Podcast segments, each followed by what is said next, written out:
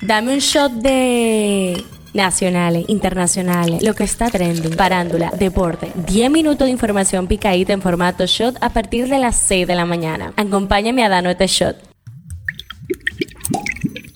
Buen día, feliz inicio de semana. Hoy es lunes 20 de marzo. Soy Gabriela de la O y este es el Shot Diario. Arrancamos de una con todo lo que tienes que saber sobre este fin de semana. El tema que está caliente aquí, la Operación Calamar es el nuevo caso contra la corrupción administrativa que fue puesto en marcha durante la madrugada de este domingo por el Ministerio Público, con 40 allanamientos distribuidos entre el Distrito Nacional, la provincia de Santo Domingo, San Pedro de Macorís y La Romana. De acuerdo con la Procuraduría Especializada de Persecución de la Corrupción Administrativa, luego de una investigación fueron encontrados cargos suficientes para apresar y conducir hasta el Palacio de Justicia de Ciudad Nueva a los exministros de Obras Públicas Gonzalo Castillo de Hacienda, Donald Guerrero y administrativo de la presidencia José Ramón Peralta. Pero los apresamientos no se quedan aquí. También fue detenido este domingo el abogado Ángel Lockhart luego de que acudiera hoy a la sede de la Procuraduría General de la República a ponerse a disposición de la justicia. El jurista llegó a la Procuraduría General a las 11 de la mañana y comunicó a la prensa que tiene un año ofreciéndose a acudir a ser investigado, pero que nunca le invitaron. Sobre los señalamientos en su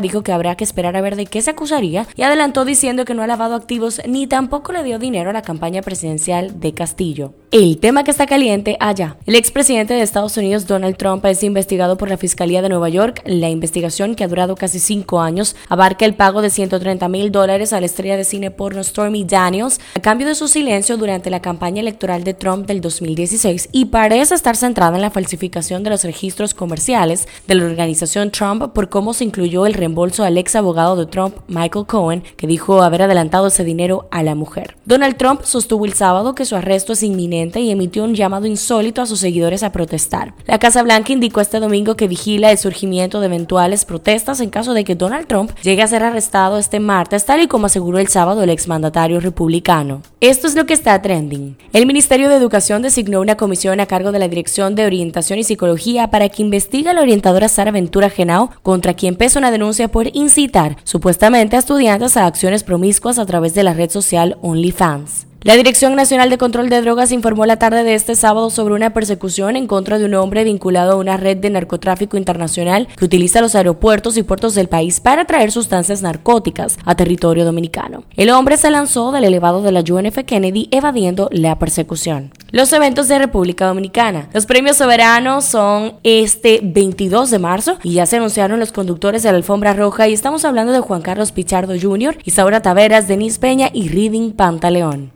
Politiqueando en Chin. Decenas de personas, en su mayoría mujeres del Partido Fuerza del Pueblo, marcharon este domingo por el alto costo de la vida y los precios de la canasta familiar. ¿Quién ha visto eso? Un huevo a 8 y dos panes a 15 pesos. Decían algunas de las pancartas que sostenían las mujeres que integran la marcha. En la farándula, el tema Coco Chanel del último álbum de Ladio Carrión cuenta con la colaboración de Bad Bunny, quien en una de sus líneas de rap menciona, pero el sol de PR calienta más que el de Phoenix, lo que ha generado especulaciones sobre si se trata de una indirecta hacia Devin Booker, expareja de Kendall Jenner y jugador de baloncesto de origen boricua. Este show llega a ustedes gracias a Nina Mazorca. Esto ha sido todo por el día de hoy. Recuerden seguirnos en nuestras redes arroba Media para más actualizaciones durante el día. Nos vemos cuando lo escuchemos. Que tengan lindo inicio de semana.